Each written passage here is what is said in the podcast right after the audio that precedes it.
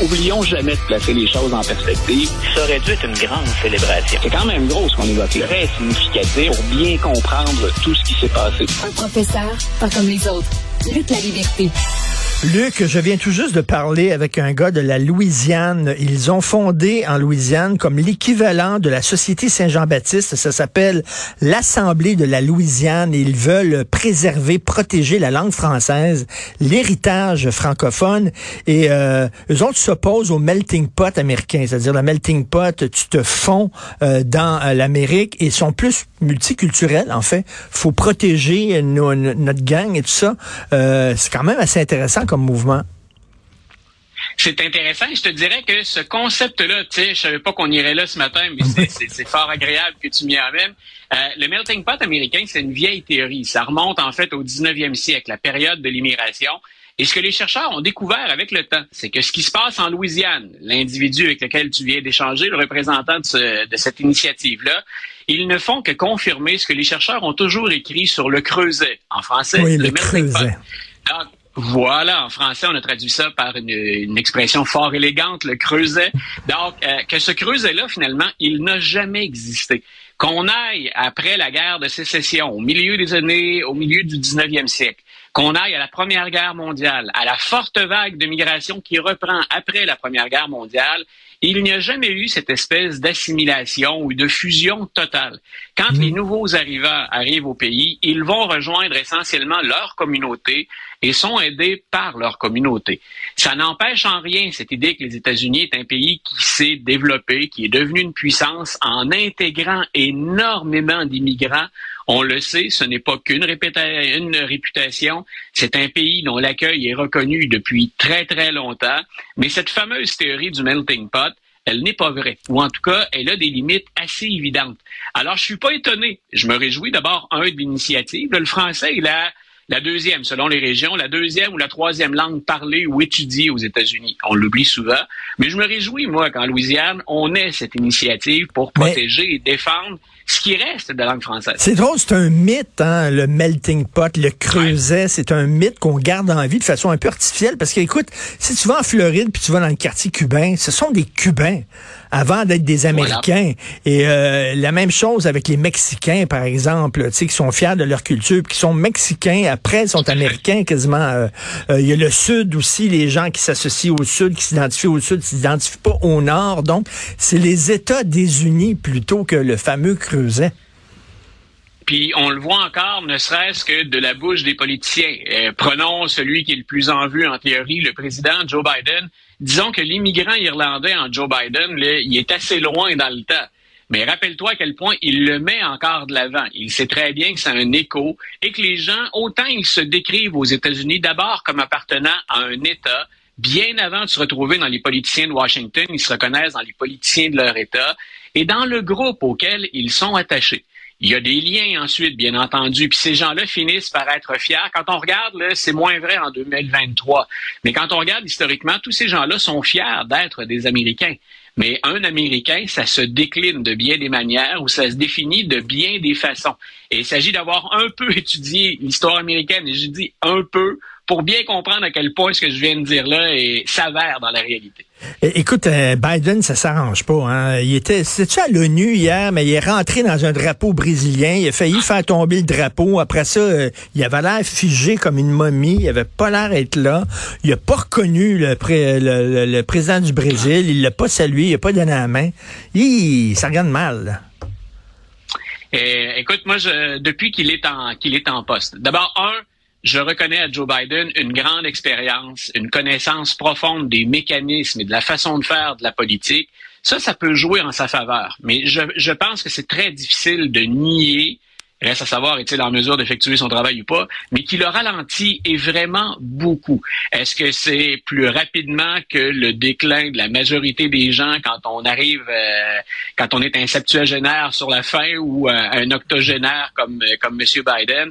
Euh, peu importe, hier dans quel état il était, son équipe doit être la plupart du temps prise de panique. On ne sait plus comment faire pour changer, alléger son horaire ou lui donner des accommodements. Euh, entre autres, on en avait parlé tous les deux, monter à bord d'Air Force One, mais en dessous de l'avion parce que l'escalier est beaucoup moins long que cette grande rampe qu'on est habitué de voir sur le, pour la porte de, de côté vers l'avant d'Air Force One.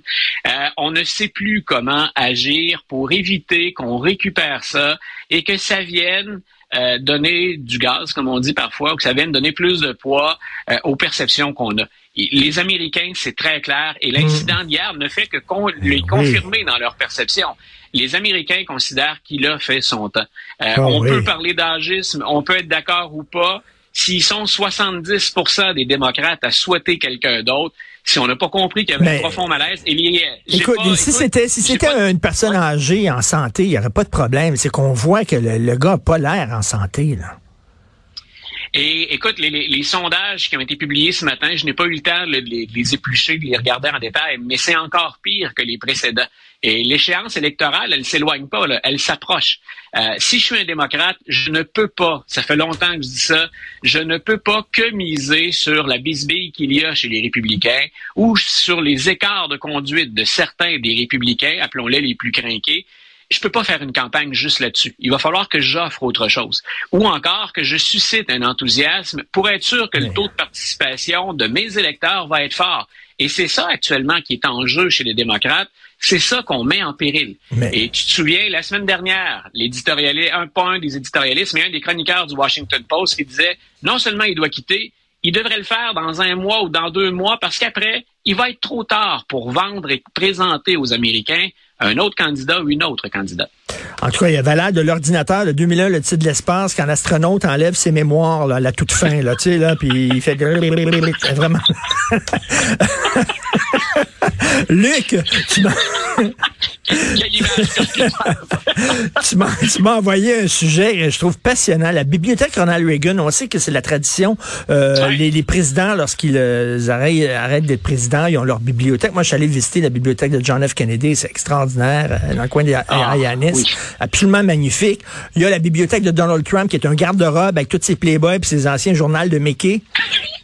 C'est grand même, la bibliothèque de Donald Trump. Bref, il y a la bibliothèque Ronald Reagan qui euh, prend leur distance avec Donald Trump. Ça, c'est intéressant surtout les bailleurs de fonds, parce qu'une bibliothèque présidentielle, ça vient avec des bailleurs de fonds. C'est Obama d'ailleurs avait suscité un peu de controverse. Le qui paie pour, parce qu'on est en train de la construire, qui paie pour la bibliothèque euh, Barack Obama. Donc on est en train de la terminer, de, de, de, peaufiner le travail.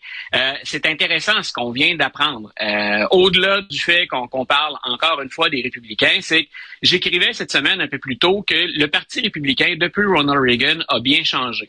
Et je me prononçais en disant, il n'a pas changé pour le mieux. Donc, on, a encore cette référence de Ronald Reagan qu'on présente presque comme un saint, ce qui est un peu exagéré. Mais depuis Ronald Reagan, on dit le parti a été emporté grosso modo par le vide. Par, on ne présente qu'à très court terme des idées qui nous permettent de l'emporter, mais on n'a plus de programme, on n'a plus d'assises, on n'a plus de solutions pour le 21e siècle.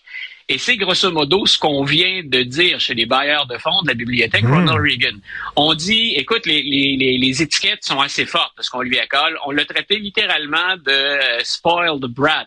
Euh, c'est même trop poli en français, d'enfant gâté. Euh, on pourrait dire de petit chien gâté, c'est un peu ce que ça veut dire. Euh, et de l'autre côté, on utilise une étiquette que les amateurs ou les lecteurs d'Harry Potter et J.K. Rowling vont reconnaître. On le traite de Voldemort. Donc, c'est celui qui... On, est rendu loin dans les étiquettes. Le prince des ténèbres. Le prince des ténèbres. Prince des ténèbres. Donc, qu'on finit par vaincre en passant. Donc, euh, si, si, on, en, si on en est là, c'est chez les républicains, il y a encore une contestation évidente. On la voit cette fois-là. La raison pour laquelle on a parlé de ça, c'est que le prochain débat entre les candidats républicains et Donald Trump ne sera pas, il a bien dit, il a confirmé, je ne serai pas de cet autre débat. Il se déroule à la bibliothèque Ronald Reagan. C'est là où les langues se sont déliées, où on s'est mis à en parler. On a un ancien président qui boude une bibliothèque présidentielle en boudant le, débat. Mais on va voir encore dans ce débat-là, hmm. il y a Tim Scott et Nikki Haley essentiellement ces jours-ci qui disent à leurs donateurs, attendez un peu. Il y a encore espoir de, de tasser les, les Trumpistes. Euh, Donnez-nous encore, hein, euh, stay calm and give money.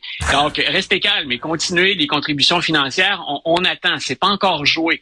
Euh, mais il y en a d'autres là-dedans qui, on le sent bien, prennent le parti de Donald Trump, dont Vivek Ramaswamy, qu'on surnomme maintenant Mini Trump.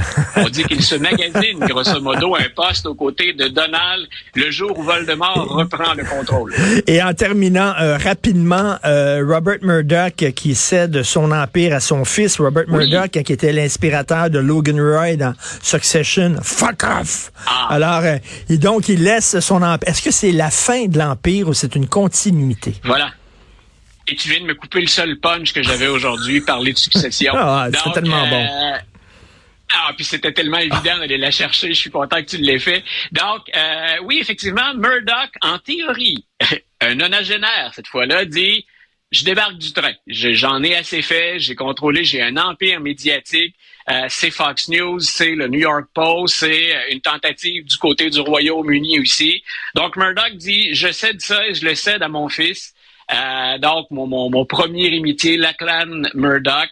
Euh, ce que plein de gens se disent, c'est connaissant M. Murdoch et l'historique de ses transactions ou de ses, coups de gueule ou de ses, décisions euh, souvent intempestives, c'est est-ce qu'il fait ça pour mieux revenir? Vous allez dire, il a 92 ans comme M. Murdoch, mais euh, on pense que un peu comme dans Succession, ce qu'il fait, c'est préparer le terrain pour rendre son fils, son aîné, plus acceptable. Parce qu'on dit que le jour où il passe l'arme à gauche, le jour où il entreprend le grand voyage, M. Murdoch sait déjà qu'entre ses héritiers, il y aurait une bataille rangée pour démanteler l'Empire qu'on vendrait pièce par pièce.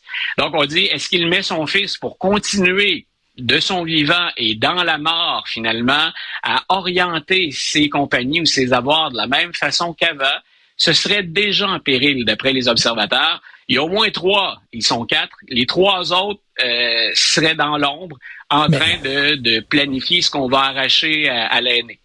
Écoute, le fils qui a choisi pour sa succession, dans Succession, là, Logan Roy, il a quatre enfants. Il y a un niaiseux, il y a une fille ambitieuse, il y a un weirdo avec une grande couette, et t'as vraiment un gars qui est presque son mini-mi, euh, qui est prêt. Donc, voilà. euh, alors, euh, le fils qui a choisi, c'est lequel? C'est-tu le niaiseux? C'est-tu l'ambitieux? C'est-tu le weirdo? C'est qui a choisi? C'est le c'est, le particulièrement ambitieux de la okay. famille, mais il y a un mélange d'ambitieux et de mini-mi.